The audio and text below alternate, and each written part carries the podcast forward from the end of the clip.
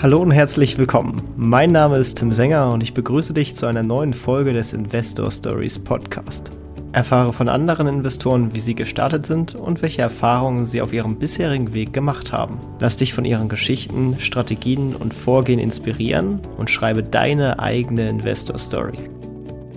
Hallo und herzlich willkommen zum Investor Stories Podcast. Und heute habe ich den Felix Ausburg von WeWin zu Gast. Herzlich willkommen im Podcast. Ja, hallo auch von meiner Seite und vielen Dank für die Einladung.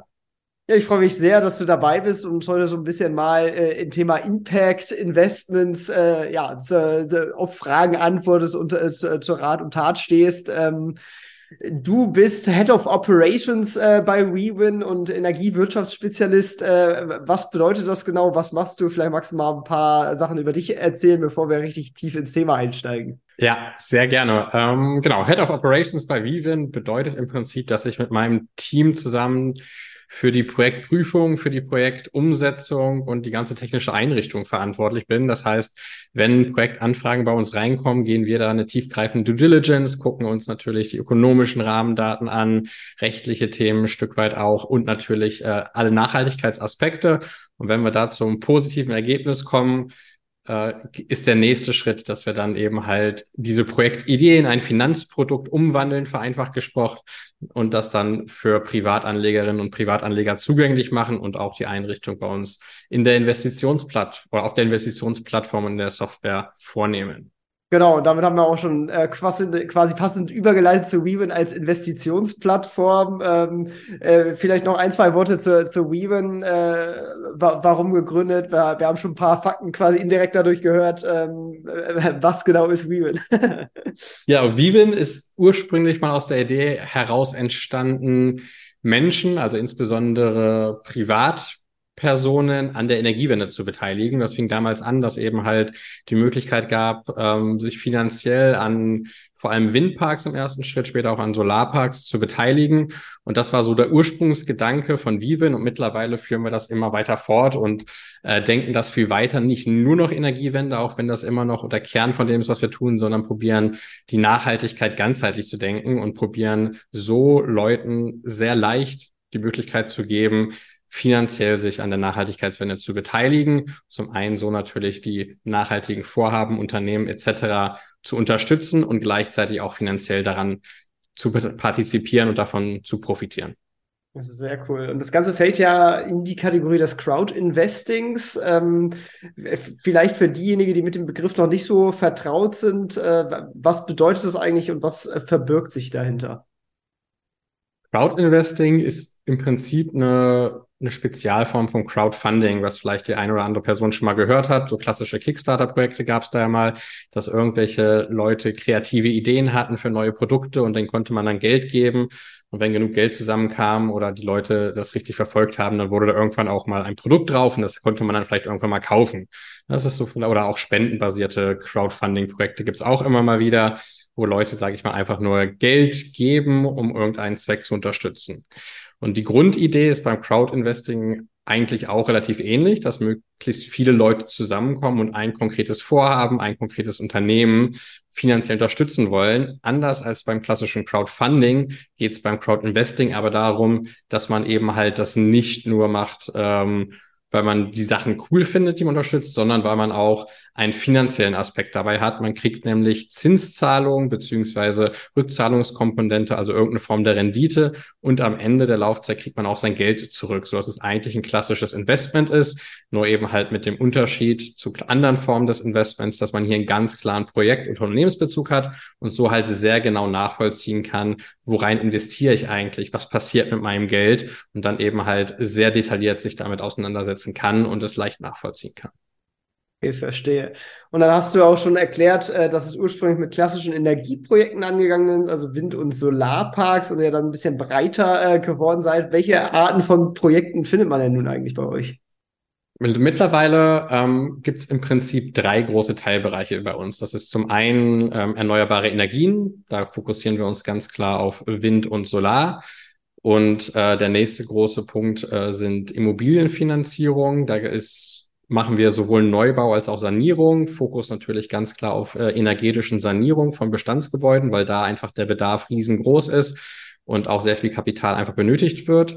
Und die dritte große Komponente sind Unternehmensfinanzierung. Da geht es im Prinzip um Unternehmen mit einem nachhaltigen Geschäftsmodell. Ganz häufig sind es Startups, die halt besonders disruptiv sind, beziehungsweise neue Produkte, neue Produktideen verfolgen oder teilweise auch schon Unternehmen, die etwas mehr am Markt etabliert sind. Da fällt einem zum Beispiel Lemonade ein, die relativ bekannt sind oder auch die Burgerwerke, die schon sehr lange Historie haben, was das Unternehmen angeht, aber trotzdem sich grundsätzlich von vielen anderen Unternehmen entscheiden, unterscheiden durch ein wirklich nachhaltiges Gesamtkonzept. Und das ist im Prinzip so, wie wir probieren, dreigleisig zu fahren, um da möglichst alle Aspekte auch abbilden zu können und den Leuten auch passende Investmentprodukte oder Projekte ähm, einfach anbieten zu können. Sehr cool. Was, was ist das dann genau für ein Investment? Also auf der Webseite steht dann immer so schön digitales Wertpapier. Was, was genau ist ein digitales Wertpapier? genau, also ganz grundsätzlich, ähm, rein rechtlich sprechen wir hier über ähm, Schuldverschreibung. Also man kann das auch, sage ich mal, übersetzen in Anleihen von der Logik her, dass es halt eine feste Laufzeit gibt und irgendwie eine feste Zinskomponente und eine variable Zinskomponente. Das heißt, da unterscheidet sich das eigentlich gar nicht von irgendwelchen klassischen Wertpapieren. Das Digitale kommt bei uns einfach daher, dass wir diese ganze Infrastruktur im Hintergrund zur Abwicklung, dass das nicht über die klassischen Finanzintermediäre wie Depotbanken, wie Zahlstellen, wie Börsenplätze etc. läuft, sondern wir da die dezentrale Blockchain-Struktur einfach nehmen, um das Ganze abzuwickeln und, sage ich mal, die Übertragung hinten raus zu ermöglichen und den Leuten so eben halt viele Vorteile bieten können, wie eine schnellere Abwicklung, günstigere Kostenstrukturen und auch eine einfache Usability. Denn bei uns muss sich keiner vorher ein Depot anlegen, um zu investieren, sondern wenn man sich bei uns einen Account anlegt, stellen wir die komplette technische Infrastruktur zur Verfügung, sodass eben halt keinerlei Zusatzaufwand entsteht, außer vielleicht an der einen oder anderen Stelle mal ein zusätzlicher Klick. Und deswegen setzen wir an dieser Stelle einfach auf die digitalen Wertpapiere, weil es viel einfacher geht, viel schneller geht und gleichzeitig noch günstiger ist. Das klingt auf jeden Fall sehr, sehr sinnvoll. Ähm, und, und, und wenn man jetzt in, in so Projekte reinschaut, äh, nehmen wir jetzt mal als Beispiel so diese Windanleihen, ähm, dann finanziere ich am Ende einen Projektentwickler den Park oder was genau äh, finanziere ich denn da mit meinem Schuldschein sozusagen? Das kommt natürlich immer aufs konkrete Projekt an. Ne? Also wir machen da verschiedenste Sachen von der Projektentwicklung bis zur Refinanzierung von Bestands- oder auch der Baufinanzierung, wenn es um konkrete Phasen geht. Und ähm, da schreiben wir auch immer ganz genau rein in der Mittelverwendung, was genau passiert denn jetzt mit diesem Geld. Und üblicherweise bei Windprojekten ist es so strukturiert, dass es irgendwelche Projektgesellschaften gibt, also Zweckgesellschaften, die entweder zum Zweck haben, einen Windpark zu bauen oder zu betreiben. Und dann finanziert man direkt in diese Gesellschaften rein, wo auch die Assets drin liegen. Und dann abhängig davon, was als Mittelverwendung vorgesehen ist, werden beispielsweise äh, Komponenten beschafft. Es werden teilweise eben halt Dienstleister bezahlt, die dafür sorgen, dass das Windrad dann auch am Ende wirklich gebaut wird. Oder teilweise ist auch, wenn das Windrad schon steht, dass eben halt der Betrieb refinanziert wird ähm, so dass eben halt der Projektinhaber das Geld, was dann reinkommt, in dieser Gesellschaft drin lassen kann. Daraus werden dann, oder in der Gesellschaft werden dann natürlich Zahlungen angehäuft, dadurch, dass Strom erzeugt und eingespeist wird. Daraus werden die Zinsen gezahlt und gleichzeitig hat der Projektentwickler an dieser Stelle dann wieder neues Kapital, um das nächste Projekt zu finanzieren, so dass es im Prinzip so eine Art Kreislauf ist. Und je nachdem, in welches Projekt man investiert, steigt man an einem unterschiedlichen Zeitpunkt ein in diese Projekte. Okay, und die äh, Schuldscheine sind dann auch sozusagen immer über diese Parks dann auch besichert, also je nach Struktur, manchmal ja, manchmal nein, oder ist das immer der Fall? Oder wo, wo ist quasi dann noch so eine zusätzliche Sicherheit vielleicht? Das kommt natürlich auch immer wieder auf das Projekt konkret an. Ähm, eine klassische Besicherung gibt es selten bei uns. Es ist theoretisch denkbar, dass man da mit Patronatserklärung oder auch mit Erstrangigkeit arbeiten kann. Aber wir sehen uns üblicherweise als Ergänzung zu einer Bankenfinanzierung und finanzieren einen Teil des Eigenkapitals, also klassische Mezzanine-Finanzierung, so dass eine direkte Besicherung, also eine dingliche Besicherung meistens nicht vorgesehen ist. Bei Windparks hat man natürlich aber, wenn man direkt in den Betreibergesellschaften drin ist, äh, einfach von der Struktur oder von der Art der Projekte schon eine sehr hohe Sicherheit, weil aufgrund des EEGs in Deutschland diese erneuerbaren Energienprojekte oder Windparks in diesem Fall ähm, eine erst- oder eine vorrangige Einspeisung haben. Das heißt, der Strom, der da produziert wird, muss ins Netz eingespeist werden und muss auch bezahlt werden. Und da man eben halt diese Erträge zukünftig sehr gut prognostizieren kann, muss man auch, bevor man so einen Windpark baut, natürlich Messungen machen und Hochrechnungen mit äh, entsprechenden Risikoabschlägen. Ist dieses ganze Konstrukt investieren in Windkraft eigentlich eine sehr sichere Sache, weil man, sage ich mal, in letzter Instanz als Gegenpartei bei diesem ganzen Deal den deutschen Staat hat, wenn es um EEG-Vergütungen geht und gleichzeitig eben halt auf sehr guten historisch basierten Daten äh, diese ganzen Umsätze prognostizieren kann und natürlich die Technologie Windkraft an sich auch eigentlich schon ausgereift ist, so dass man da jetzt keinerlei technologischer Risiken hat. Das heißt, sage ich mal, die Struktur oder die grundsätzliche Assetklasse Windinvestition ist eigentlich sehr sicher, auch wenn es keine echte Besicherung in den Projekten üblicherweise gibt. Verstehe. Habt ihr dann, äh, ihr seid ja auch schon ein bisschen länger am Markt, äh, irgendwelche Zahlen in Sachen Verzugs- und, und Ausfallquote oder ist da bislang alles äh, reibungslos durchgelaufen? Wie, wie, wie schaut es da der Front aus? Also bei erneuerbaren Energien ist bisher immer alles komplett nach Plan gelaufen. Teilweise haben wir sogar Sachen oder die, die Projektinhaber an der Stelle ähm, die Sachen auch schon früher zurückgezahlt. Es gab auch immer wieder verschiedene Bonuskomponenten, die gegriffen sind, ähm, weil der erneuerbare Energienmarkt ähm, sich natürlich einfach sehr positiv entwickelt hat und der Bedarf weiterhin extrem da ist. Ähm, Im Startup-Bereich hatten wir tatsächlich äh, schon einen Teilausfall ähm, was bei Startups natürlich immer von der Struktur her ein bisschen anders ist, weil man sehr frühphasig Unternehmen investiert, die üblicherweise noch nicht profitabel sind. Und da hatten wir, wie gesagt, vor einiger Zeit mal einen Teilausfall.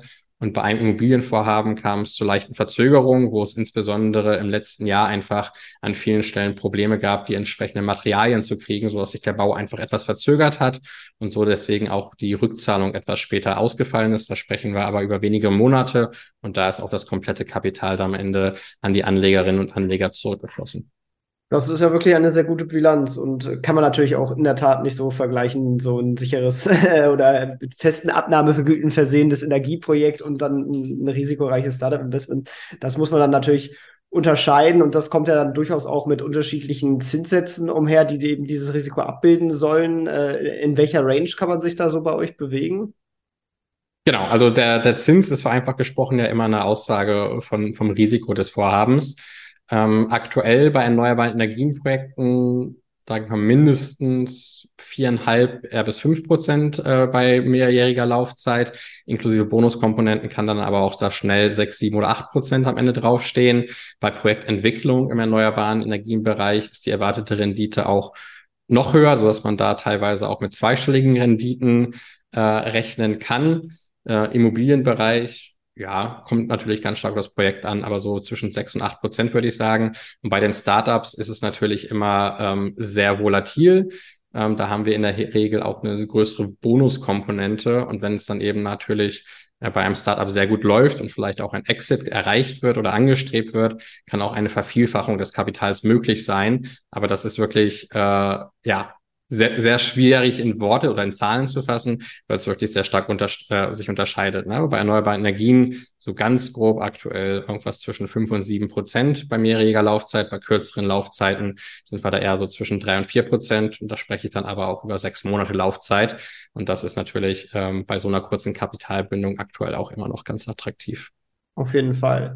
Ja, was auch immer schwierig in Zahlen zu fassen sind, das ist ja eigentlich den, den Faktor Nachhaltigkeit, weil das ja oftmals so ein qualitatives Kriterium ist. Und äh, das ist ja bei Impact Investments äh, doch eine wichtige Sache, weil man dann ja auch nicht nur möchte, dass einem das Geld eine Rendite bringt, sondern dass man tut der Welt auch noch was Gutes, man äh, treibt äh, die, die Energiewende voran oder äh, eröffnet nachhaltigen Produkten, in, jetzt bei den Startups sozusagen den, den Markteintritt. Und da habt ihr euch auch was ausgedacht, und zwar ein Impact Scoring.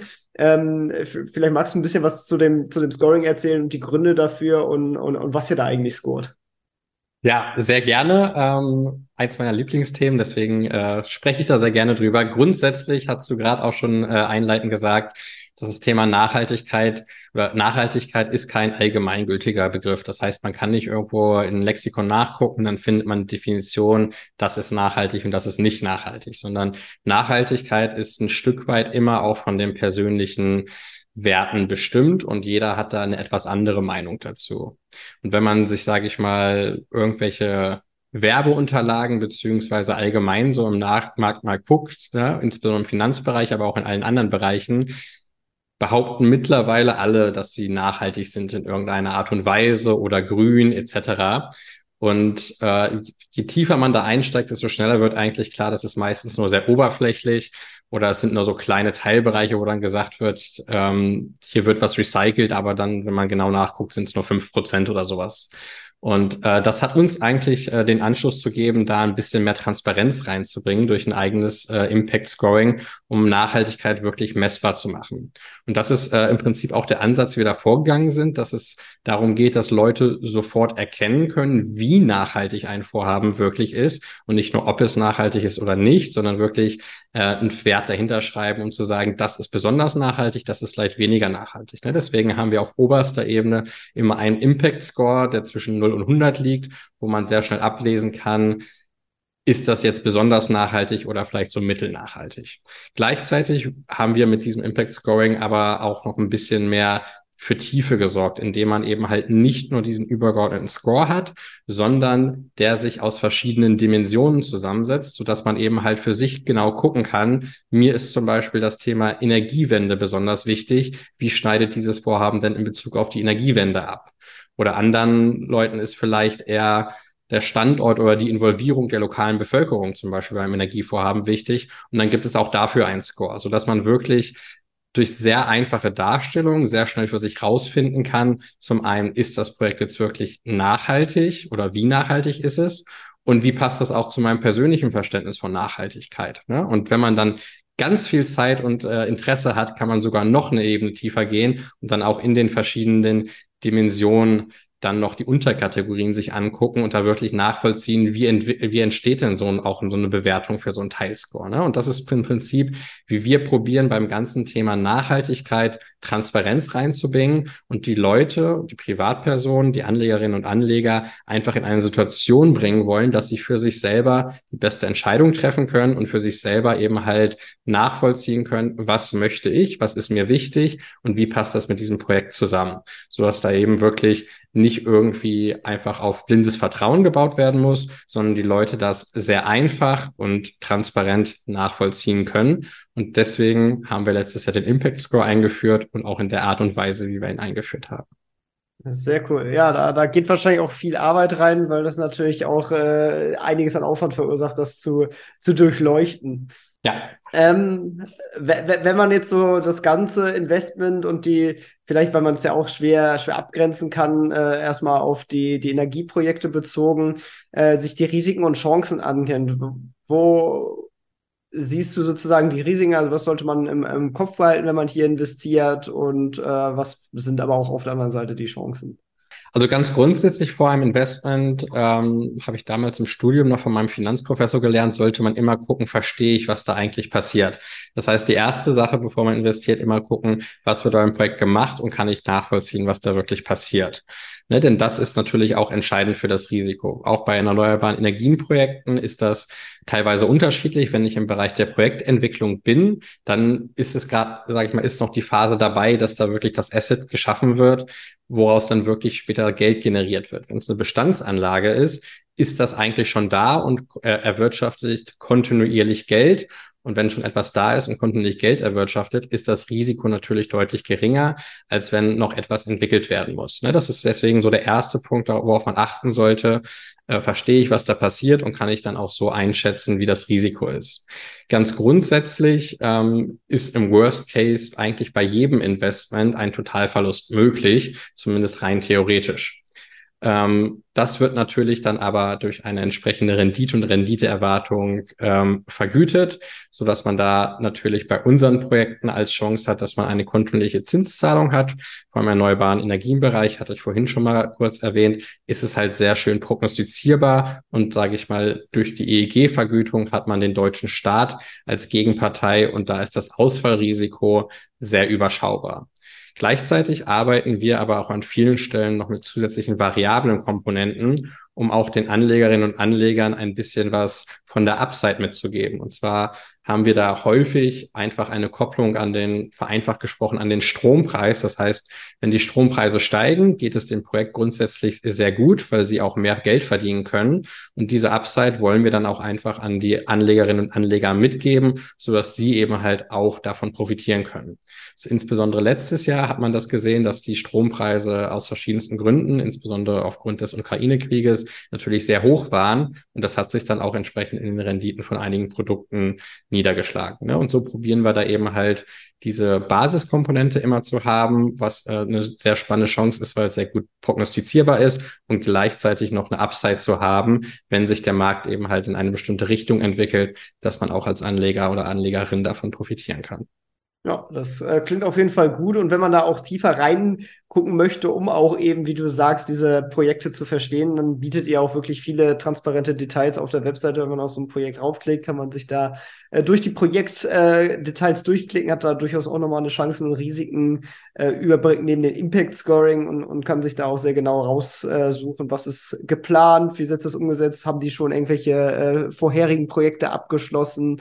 Äh, das ist natürlich auch praktisch, äh, wenn man da selber nochmal seine eigene Due Diligence sozusagen drüber laufen lässt. Ja, das auf jeden Fall. Und wenn dann immer noch Fragen offen sind, äh, kann man sich natürlich auch bei uns im Investor Support melden. Oder teilweise bieten wir auch zu verschiedensten Themenschwerpunkten oder auch manchmal zu konkreten Projekten dann noch Webinare etc. an, wo wir dann auch nochmal noch einen Schritt tiefer reingehen oder Fragen gestellt werden können. Also da ist uns wirklich sehr daran gelegen, dass wir wirklich die Projekte genau beschreiben, möglichst in einfacher und verständlicher Sprache, dass es auch alle Leute verstehen können und wir uns nicht vor irgendwelchen Floskeln oder hinter irgendwelchen Floskeln verstecken. Und wenn dann immer noch Fragen offen sind, stehen wir natürlich auch sehr gerne bereit und beantworten die. Sehr cool. Wenn ich jetzt loslegen möchte, ab welchem Betrag kann ich das tun? Üblicherweise kann man das ab 250 Euro tun. Wir haben aber immer mal wieder auch Projekte, wo es ab 100 Euro möglich ist. Ähm, und so hat man dann halt die Möglichkeit, mit für verhältnismäßig kleines Geld in Vorhaben zu investieren, die sonst eigentlich nur professionellen oder semi-professionellen Anlegern offen stehen, wenn es jetzt um den Bereich erneuerbare Energien geht. Ähm, und wir probieren da wirklich auch die, die Einstiegshürde so niedrig wie möglich zu machen, dass wir möglichst vielen Leuten auch die Möglichkeit geben können, sich eben halt an der Energiewende zu beteiligen und davon natürlich auch finanziell zu profitieren. Und das ermöglicht ja auch gerade bei den Startups, wo das ja besonders wichtig ist, einen gewissen Diversifikationsgrad aufzubauen, weil man sollte natürlich nicht nur alles in, in ein Startup stecken, sondern äh, möglichst auch ein paar mehr dann ins Portfolio aufnehmen, damit eben, falls dann doch mal eins ausfallen sollte, dass äh, jetzt nicht einem das komplette Portfolio zerhagelt. genau, das, das, das gilt, glaube ich, ganz grundsätzlich für alle Investments. Bei uns natürlich genauso, dass je breiter man streut, desto breiter streut man auch sein Risiko. Und das ist grundsätzlich ähm, auf jeden Fall zu befürworten. Und wie du sagtest, bei Startups ist es eigentlich immer ab 100 Euro bei uns möglich, bei den anderen Projekten teilweise ab 100 Euro. Und ähm, da lohnt es sich auch mal ein bisschen links, ein bisschen rechts zu gucken und sich möglichst breit aufzustellen und so eben halt für sich selber ein, ein gutes Chancen-Risiko-Verhältnis zu erreichen. Ja, breit seid ihr ja durchaus auch selbst aufgestellt. Ich habe gesehen, ihr bietet auch Aktienanlagen an und habt da euren eigenen Aktienfonds. Ähm, das ist wahrscheinlich auch, um, um euch auf der Produktpalette äh, weiter aufzustellen und eben auch außerhalb des Crowd-Investings den, den Leuten äh, eine Impact-Komponente zum Investieren zu bieten. Genau, also den äh, unseren Aktienfonds haben wir vor mittlerweile knapp zwei Jahren ins Leben gerufen und ähm, unterscheiden uns da auch ein Stück weit von der Struktur her von anderen Aktienfonds, weil wir äh, kein externes Nachhaltigkeitsrating für die ganzen Titel auswählen, sondern das alles in-house und damit unabhängig machen, uns auch bewusst auf kleinere Unternehmen fokussieren, die jetzt ähm, nicht nur nachhaltige Teilbereiche haben, sondern die durch und durch nachhaltige Geschäftsmodelle haben und nachhaltig aufgestellt sind. Und so ist das der Fonds an sich einfach schon mal ein bisschen anders als die meisten Fonds, die man vielleicht bei der Sparkasse etc. erwerben kann. Und genau, wie du schon sagtest, ist unser Anspruch, nicht nur nachhaltiges Crowd-Investing zu machen, sondern eine nachhaltige Investitionsplattform zu sein. Und da wollen wir natürlich den Menschen auch die verschiedensten Möglichkeiten geben, denn das Thema Diversifikation ist ein wichtiges Thema und auch Aktieninvestments lohnen sich. Man sollte nicht nur Crowd-Investing machen, nicht nur in konkrete Projekte investieren, sondern auch da sich möglichst breit ausstellen, von allem ein bisschen was nehmen. Und deswegen ist auch unser Anspruch, nicht nur Crowd-Investing zu machen, auch den Aktienfonds und perspektivisch vielleicht noch das ein oder andere nachhaltige Finanzprodukt, was bei uns gerade in der Vorbereitung ist. Da bin ich auf jeden Fall dann gespannt, was da noch kommt. Äh, wenn ihr auf jeden Fall äh, das Ganze mal ausprobieren wollt oder euch mal anschauen wollt, dann findet ihr den Link in den Shownotes. Einfach investor-stories.de slash wewin. Ähm, da findet ihr das. Und ähm, ja, haben wir irgendwie ein Thema übersprungen, was du noch unbedingt erwähnen wert hältst? Ähm, oder haben wir eigentlich alles ganz gut gecovert? Also ich glaube, wir haben alles ganz gut gecovert. Ich spreche natürlich noch sehr gerne über Nachhaltigkeit, aber ansonsten kann man da natürlich auch bei uns auf der Website, wie du gerade schon sagtest, alle Informationen einsehen und auch sonst äh, sich gern bei uns melden. Wir sind da für jedes Feedback, für Ideen etc. immer offen und ähm, freuen uns einfach, das Thema nachhaltige Finanzen in die Masse zu bringen. Super, ja, dann äh, sollte man auf jeden Fall da mal vorbeischauen und auch euch, äh, man kann dich ja dann auch direkt ansprechen und euren Support, ähm, wenn man da nachhaken möchte, was du denn eigentlich unter Nachhaltigkeit verstehst und, und, und wie du selbst vielleicht so auf der Plattform investierst. Vielen Dank für das tolle Interview und dass du uns äh, Frage und Antwort äh, gestanden hast und äh, ja, schaut mal gerne auf Eben vorbei. Vielen Dank. Ja, vielen Dank auch für die Einladung und für das Zuhören. Hat mich sehr gefreut und hat mir sehr viel Spaß gemacht. Bis denn. Ciao, ciao. Das war's auch schon wieder mit dieser Podcast-Folge. Ich danke dir ganz herzlich fürs Zuhören. Wenn dir der Podcast gefallen hat, würde ich mich sehr freuen, wenn du ihn mit einer Bewertung auf iTunes unterstützt. Außerdem möchte ich dich gerne dazu einladen, der Investor Stories Community auf Facebook beizutreten. Hier hast du einen Austausch mit Gleichgesinnten und professionellen Investoren, die selber ihren Weg in die Freiheit der Finanzen gegangen sind und von ihnen kannst du lernen oder auch selber andere Leute bereichern und zudem ist dort Feedback zum Podcast immer willkommen. Um ganz schnell dorthin zu gelangen, kannst du auch einfach investor-stories.de slash community eingeben. Ich freue mich, wenn du auch beim nächsten Mal wieder dabei bist. In diesem Sinne, alles Gute, dein Tim.